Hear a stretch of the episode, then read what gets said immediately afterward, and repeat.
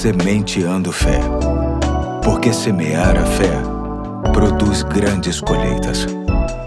Aqui é o Pastor Eduardo, hoje é sexta-feira, dia 12 de novembro de 2021, e estamos juntos em mais um ponto da série Combatendo as Preocupações. E hoje quero ler Provérbios 16:3 que diz: Consagre ao Senhor tudo o que você faz e os seus planos serão bem-sucedidos.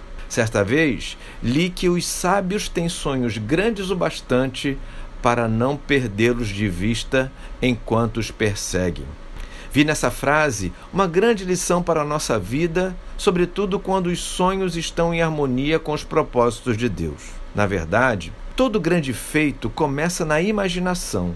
É na tela da mente que visualizamos o que pode acontecer antes de buscarmos os meios para tornar isso realidade. E quando temos a bênção de Deus sobre tudo isso, certamente poderemos vislumbrar grandes alegrias somadas a muitas lutas, tendo em vista que a aprovação de Deus não significa que não haverá dificuldades, acidentes, incidentes e gente para se opor. A grandeza da nossa caminhada depende do tamanho dos nossos sonhos. O problema é que muitas pessoas, por conta das dificuldades bem pertinentes da própria caminhada nesta terra, infelizmente, estacionam seus projetos a ponto de praticamente os levarem para as suas sepulturas.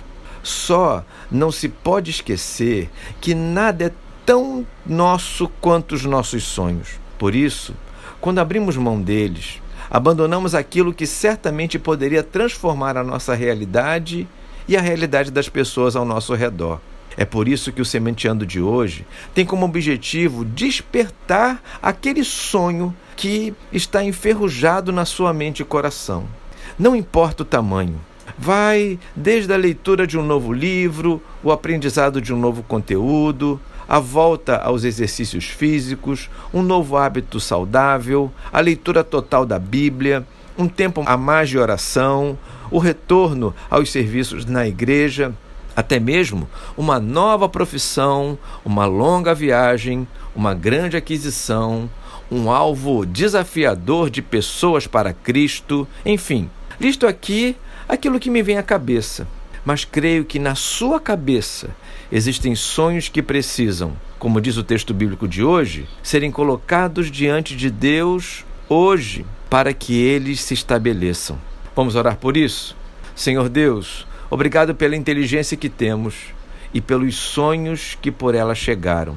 Se o Senhor se agradar deles, nos ajude a torná-los realidade. Sabemos que isso vai fazer toda a diferença em nossa vida e na vida de quem está por perto. Te pedimos em nome de Jesus. Amém. Hoje fico por aqui e até amanhã, se Deus quiser.